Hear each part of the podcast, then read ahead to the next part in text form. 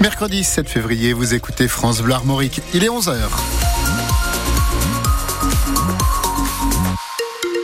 Infos avec Julien Prouvoyeur. Bonjour Julien. Bonjour Vincent, bonjour à tous. Les Rennais retrouvent les quarts de finale de la Coupe de France. Les Rouges et Noirs n'avaient pas atteint ce stade de la compétition depuis 4 ans. Facile, vainqueur de Sochaux hier soir, victoire 6 à 1.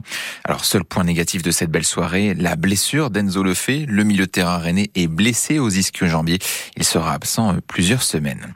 Ce soir, les huitièmes de finale de la Coupe de France se poursuivent. Lille se déplace à Lyon, coup d'envoi à 18h30.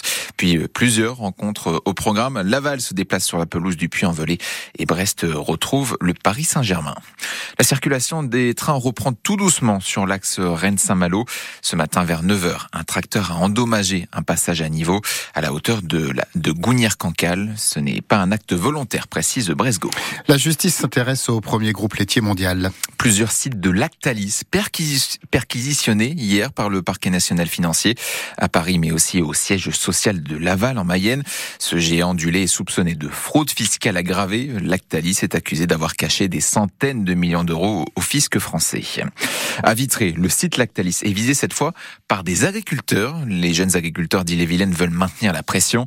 Cet après-midi, ils vont manifester devant le site près de Vitré. Ils l'avaient déjà fait samedi dernier avec euh, des dizaines de tracteurs. Cette fois, et comme c'est mercredi, les enfants de ces agriculteurs vont participer à la mobilisation avec euh, leurs tracteurs à roulettes. Quatre mois, jour pour jour, après euh, les attaques terroristes du Hamas en Israël, un hommage national est rendu aux victimes françaises. Emmanuel Macron préside cet hommage aux invalides euh, cet après-midi à Paris. Le président doit notamment tenir un discours de fermeté contre l'antisémitisme. Le 7 octobre, 42 Français sont décédés dans ces attaques terroristes et trois personnes sont toujours portées disparues, euh, peut-être otages du Hamas. Et puis en rugby, le 15 de France va devoir se passer de Paul Villemc. Le deuxième ligne est suspendu quatre semaines par le comité de discipline discipline du tournoi Destination. Vendredi, en ouverture face à l'Irlande, il a été exclu après deux plaquages non maîtrisés.